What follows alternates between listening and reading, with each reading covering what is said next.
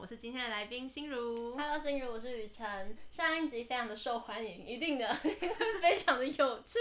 我们谈论了心如在北京清华大学做研究生的实习这些时间里面的所见所闻，还有这些文化冲击，以及在译文相关的表演里面有多少好康，真的让我非常羡慕。而且北京烤鸭居然可以这么的便宜。好的，但是那些都是在学校，在外面不是这样的。北京的物价是很贵的，望周知。谢谢。什么是望周知？望大家知道。哦，望周知，傻眼，在卖一段古文。因为我我只想得到这三个字。然后我想先讲一段防杠声明了。好，对，就防杠声明，真的呢，因为我怕很多人会无限上纲，就是。我现在讲的是我在那里的所见所闻，但不代表说其他人会这样。因为像我在那边就遇到了一个退休老师吧，就是我觉得大家都只能看到自己片面的东西，你不能代表全部。那那老师他知道我是台湾人的时候，他就跟我讲了一句话，他说：“哦，台湾呐，一个乡下地方。”然后我觉得 “Hello，你”，然后我就问那个老师，哦，超有礼貌的，我说：“老师，您去过台湾哪里？”他就说。我去过金门跟新竹啊，然后我就哦，好的，你不能对他说什么，因为毕竟他真的去过台湾，那新竹跟金门也是一个乡下地方，对，但是他并没有去过其他的城市，在他的印象里面就是这样。那相对的，我也没有去过其他的城市，我只到北京过，对，所以我这个讲的不代表所有学校，也不代表说就是整个大陆都是这样的，对。好，好，那为什么你要去大陆啊？到底就是。呃，因为那时候我觉得在选交换学校的时候，我一直很想要用一个学生的身份到对岸去看，因为毕竟如果你今天是去那里工作啊，还是什么，都会有些勾心斗角的。我觉得以学生来说，你才能你才能更有感触，说你才能知道说大陆那边的人到底是怎么样的想法。因为我们在台湾，你只能看到的是网络上他们的嗯。微博啊什么的，但其实，在微博那些网络背后，当地人都会说，微博上面都是垃圾回收厂，回收垃圾。哈，就是意思是说，他们那里很多人讲话，其实是在网络上不会经过大脑的，但是因为他讲的那些话政治正确，所以不会被删掉。就举个例子吧，那个乌俄战争，我不知道你有没有关心，但就是大家可能认为说。呃，大陆那边的人是很赞成俄罗斯的，是挺支持，呃，是挺就是支持俄罗斯这样做的。但其实他们的人民私底下也会觉得说，战为什么要战争？乌克兰很可怜呢，他们也会希望乌克兰赢。他们知道说这个战争本来就是一件就是很荒谬的事情，但是他们不会特别的到那些政论平台上面，就是发表自己的就是支持俄罗斯的言论。因为那时候就有人跟我说，他看到了微博上面有人写了一句话，说乌克兰好可怜哦。那个人马上被炮轰，所以微博上面的人讲话就是键盘侠，你也知道的，还怎么讲就爽爽讲，不会经过大脑思考。但是我们在网络上认识的大陆，跟他们在他们的社交媒体认识我们台湾，其实都不全面。我觉得，嗯，那你会遇到那种很尴尬。要问你觉得，哎、欸，那对于两岸问题 有什么看法？这种状况吗？啊，哎、欸，我觉得我上次跟你讲那句话真的超好用，万用，大家一定要学起来。请分享。就是他们如果问你说你对台独有什么看法，你就你就跟他们说，我觉得嘛，就是台湾啊，不不。你要说，我觉得人民生活得好最重要，不管执政者是谁，因为这句话它其实就是一个真理，他们就会觉得说，哦，对耶，好有道理，就不会跟你斤斤计较了，然后你也可以很轻松的避免掉台独这个问题。嗯，对，而且这句话其实也是事实啊，就算你对台湾人来讲。这句话我相信也不会有人反驳你啦。你说你有上一堂课叫什么两岸关系还是什么来着？哦，我没有修它，我是去偷偷旁听的。哦，对对对。然后那个老师讲话，我觉得他们其实上的那堂课很客观。对，就是从一些文化地理呀、啊、历史去分析，说为什么台湾人会想台独这样。对。那那他有没有上为什么中国人会想要统一台湾？哦。他没有上，但是这个我我有我自己的看法，我可以说吗？可以啊，可以啊，我很好奇。嗯，因为他我真的觉得教育可以改变一个人，对，而且是深深影响他们从小到大的教科书，还有就是他们的长辈，他们都会觉得说台湾是我们的一份子。就算今天蒋蒋介石他呃输了到台湾了，但是他的本身还是中国人，所以台湾人还是等于中国的一部分。呃，台湾人还是等于中国人，台湾就是中国的一部分。哦，因为他们觉得蒋介石是中国人，就是也也不能这样说。但是有人跟我分析了一个点，我觉得很很很有道理吧。他就说，呃，一个国家要成立需要有几个条件，一个就是你要有自己的文字语言，一个是你要有自己的政权、自己的国土什么的。但是台湾就是没有自己的，那叫什么？文文字语言吗？还是那种文化的风格？有啊，我们有很可爱的文化。我们讲话会怎么这样呢？不要，他们都叫这叫弯弯腔。对，但是但是我觉得就是他们会，他们是也不能说他们没理没据，嗯，对，他们是有理有据的，但是就会觉得。毕竟隔离了这么多年，然后台湾其实也是一直身处在以历史上来讲，他们就我们就是一个呃政政治执政者一直换一直换嘛。那久了之后，台湾人可能就是谁都不会相信，就会觉得说，就是我就是出生台湾的啊，我就是台湾人啊，你凭什么说你是大陆人啊？我们是大陆人这样觉得我是火星人，我觉得我是，我觉得我是美人，睡美人，睡美人。啊，不是，不重要，不重要。对，我觉得其实这都是，就是有有一点怎么讲，你你也不能说他们错还是怎么样，因为他们就是这样子认为，而且他们也是这样被教育。那你怎么说这堂课你觉得特别的好是吗？我我没有说特别好，我是说你说教的是好的，我觉得他是中立的，他并没有很主观的去解释这件事情。那他是怎么解释的？就是我刚刚说的，就是。但是因为我真的只听了两堂课，我觉得我没有办法知道说他全部讲了什么。但是他讲了一个什么国民党现在是变第三大党，那个让我觉得很问号，好像那第二大是什么？然后后来回来 Google 一下，哦，原来第二大是民众党诶，因为那时候那老师就说他教了这么多年的书，然后国民党从执政党，然后第一大党。变成了第三大党到现在，然后下面的学生可能就会就是有笑声这样子，就是顶多就是想要跟学生有互动，所以他讲这些东西。对，我觉得很酷诶，中国学生对台湾的政治这么了解，我对中国的政治一点都不了解。我也不了解，这件事情好有趣哦。结果你觉得苹果口味的跟 Black Mary 口味的有什么差别？嗯，Black Mary 的比较酸。哪个比较好喝？我喜欢绿的那瓶。哦，你跟彭敏一样。对啊。你在那边会喝酒吗？会啊。哦，但是我没办法喝，就是不能去酒吧。我们那时候学校有两个呃有三个学生，他在我们刚前面封呃中间有一段时间封校，然后有一段时间开放，他们在开放那段时间跑去了三里屯的酒吧，然后结果就密接有密集接触某一个那个中奖的人，结果他们三个害整栋宿舍的学生全部被封了，好像四五天吧。就就很扯，很离谱。他们那里对疫情真的管控非常严格，我就觉得，嗯，那封在宿舍能干嘛？你不能干嘛呀？你甚至连洗澡都不行，因为他们洗澡是公共澡堂。你出去了，你就是跟人家密，就是你就是跟你还是在宿舍里啊？对啊，但他不让你洗啊？为什么？我怎么知道？哎、欸，我们我们同一个时间点，他们去上海，你知道上海不是疫情严重吗？嗯，他们在宿舍真的就是快疯掉了，每一个人能能提早回家都都是都提早跑掉了，因为他们说他们被封在宿舍。就是一个礼拜都不让你洗澡，因为他们洗澡是大澡堂那。那可以上厕所吗？呃，寝室里面有厕所，但是洗澡就没办法。对，然后那可以擦澡。嗯，可以啦，可以擦澡，但是有人不能接受啊，毕竟那种大热 天。也是。对，而且物资，我觉得这真的是一件很奇葩的事情，就是他们那边时不时会传出，就是。他让你隔离在小区，呃，小区就是这个社区里面，让你隔离在家里。那你久了，你一定会没吃的、没用的嘛。他就强迫你买大礼包，在在外面啊。我是说其他的人民，我不是说在学校。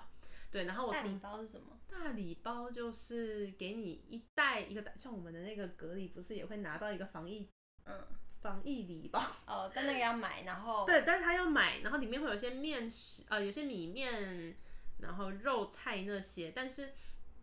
我同学他可能就会说什么哦，他们家就是被强迫买的大礼包，然后东西都是烂的，就是菜啊什么的，就是可能是拿一些卖剩的东西，这不 OK 就很烂很糟，然后。呃，其实蛮多件事情有闹上报纸的，虽然我不知道你现在找不找得到，但是你可以去找找看，还不少见人。哦、oh.，对，就是其实品品管是没有很，因为毕竟是地方政府做的事嘛，mm -hmm. 对，品管不太 OK。那学校的话，基本上三餐是无虑的啦，但是很多那种个人的生活用品，甚至是什么卫生棉啊，那个就是刚开始的时候，其实是有人在哀嚎的，就是不够用。什么牙膏不够用，他们大家要一起怎么挤到一个桶子共用，就笑死什么东西。对，听到的时候就觉得好荒谬哦，天啊！那你你自己在隔离那段时间还好吗？我觉得还不错，隔离的地方那些医护人员怎么都蛮亲切的。嗯，就只是就是挺无聊的这样子。但是他那里隔离的东西是中央厨房做好配送到各个隔离点。那我在台湾隔离，隔离是。那个你的隔离饭店，要么自己有厨房做给你吃，要么就去外面帮你买。对，所以我觉得就是很看运气。就台湾有些地方吃的很好，有些地方就觉得哎呀，这是什么东西。哦，虽然隔离就是划手机嘛。对啊。你怎么不能干嘛？对，但就是也是一个很好时间，你可以跟自己内心对话。我觉得。你有对话出过所以然吗？就是可以想一些。那个，像我那个时候，因为我本来不是学材料的嘛，我就趁那个时间多看一点材料相关的 paper，这样。我觉得这不是 错的。对，然后，但是，但是你就会特别的想说，就是因为我跨科系、跨专业嘛，就会特别去想说我，我我以后到底想要做什么？我觉得为什么你去到中国的时候想要学材料啊？明明在台湾是那个什么医什么来着的？哎、啊，我大学还是口味系呢，怎么差那么多？对啊，为什么？因为我在做实验，呃，我在做实验的时候，我做的是那个生物的电化学感测器，然后会用到很多材料，但是我不熟，嗯，对，我大学根本就没有碰过这些东西，所以我没有一点的知识背景去了解说，像我同学他们就可以很直观就说这个材料遇到这个问题，然后可能是呃 A 出现问题，或是 B 出现问题，他们会有一个靠谱，就是会有一个。下意识的就说，可能他们要从哪里开始检查出来，对，然后可以用什么方式，对，像分析有很多分析方式，他们可以用什么去分析，类似这样。然后我就没有那个，我就没有那个 database，嗯，所以我想说，我我想去交换嘛，那刚好我也可以趁机用这个时间点去学一些跟材料相关的东西。我想让自己，嗯，就是有这方面的专业知识，对。你好厉害哦！在那里你有带笛子去吗？没有啊，我那时候打，我超夸张的。我收到入学通知的时候，我必须在一个礼拜内出发。如果我没有出发，我就会赶不上开学。因为那里那时候隔离十四加七二十一天，你就等于你必须得提早，因为二十一天是你在隔离点隔离二十一天，你还要七天在家自主隔离，所以等于是你二十八天你必须。就是在那边隔离是固定的时间，那如果我没有提早一个多月去的话，我就会赶不上他们的开学日，好辛苦哦。对，所以我那时候我收到通知的时候，我我人还在高雄，我还没毕业，我甚至还在跟老师就是在讲说我们下个月下礼拜 meeting 要报什么，对，然后就突然隔天就跟老师说，老师我必须要走。天呐，也是蛮刺激的呢。对，然后就开始就是你要搬家，因为我家在就是在北部嘛，嗯、对，然后收拾行李，然后就是办门号啊，还有一些就是手续什么的，订机票，就在那礼拜全部都完成。对，就真的真的很刺激，但是希望大家不要这样。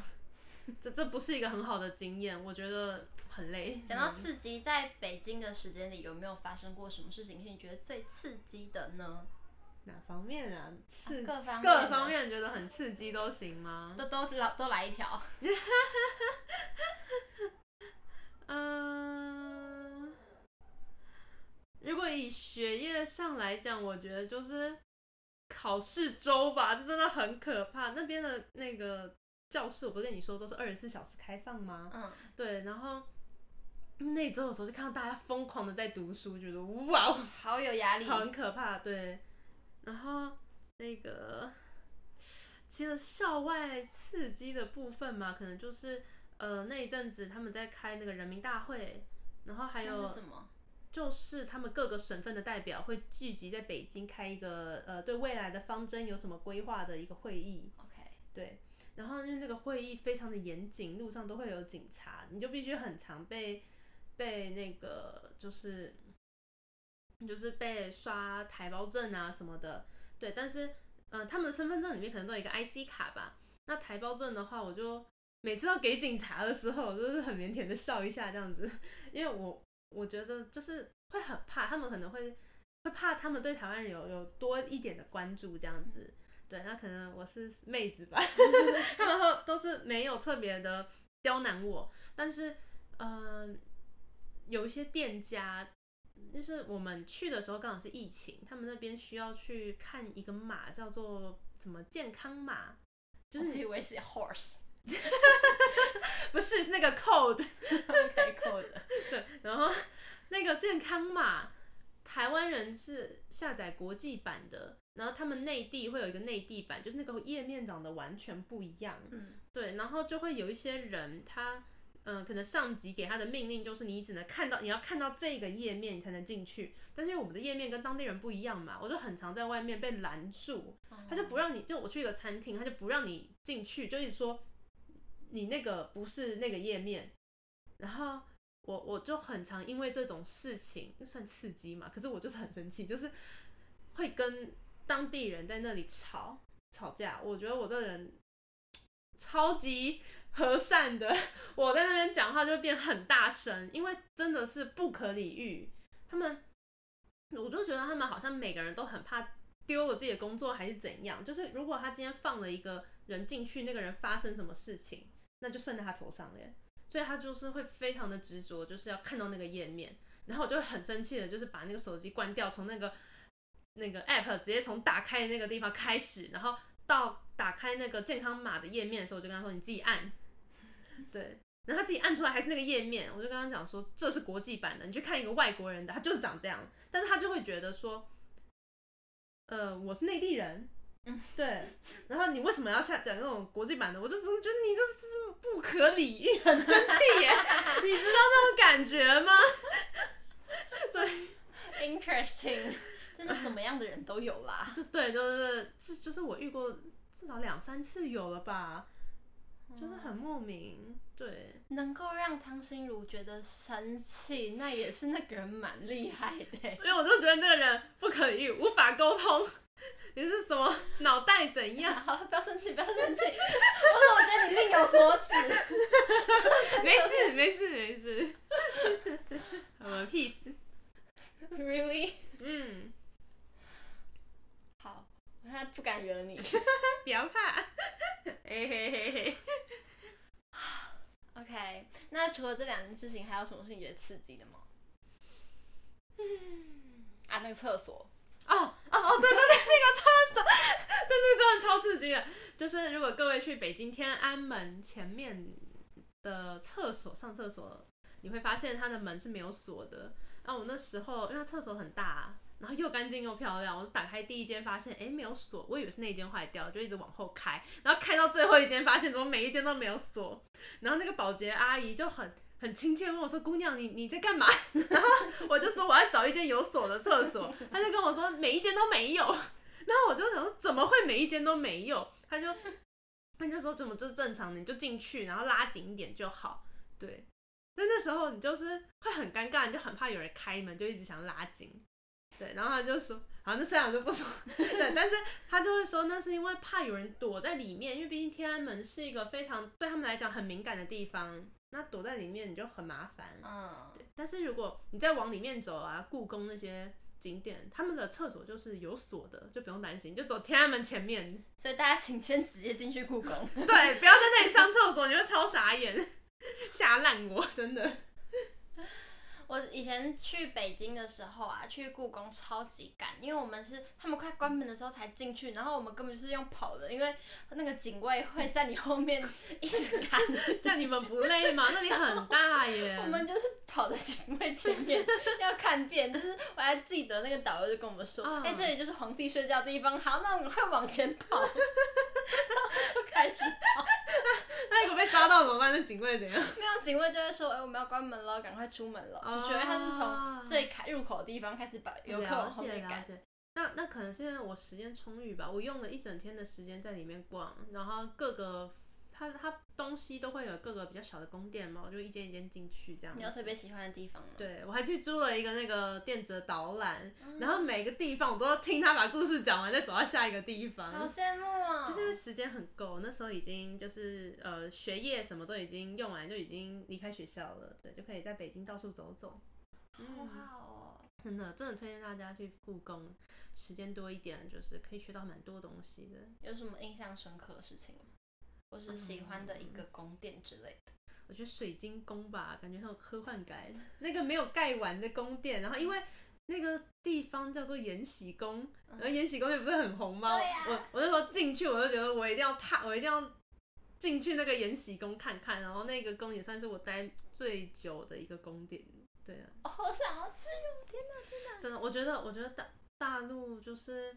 它的文化可能没有台湾保留的这么传统，但是他们的建筑文化那些，就是他们的建筑古迹，我觉得是比台湾多的，这不能否认吧？是是是，对对对，所以就是真的去大掉的蛮多的。对，所以去大陆，我觉得要看的真的是他们的建筑。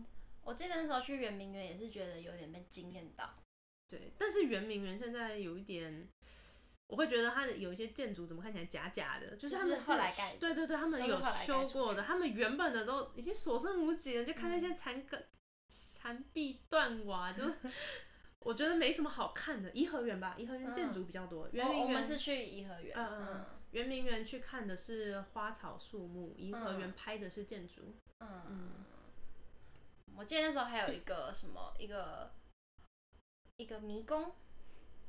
就是一个一堆一堆草弄的迷宫，一堆篱笆。我不知道哎，在哪里？颐和园吗？某一个园，我忘了。那可能可能有改，因为像现在，因为他他说就是以前他们喜欢看，就是、嗯、呃可能臣子们或者是就是在里面迷路。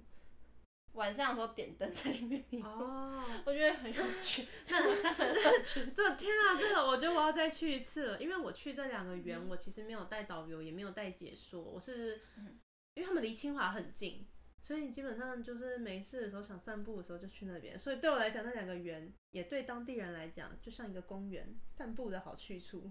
嗯，对他们可能观光客会比较在意那些点，但是。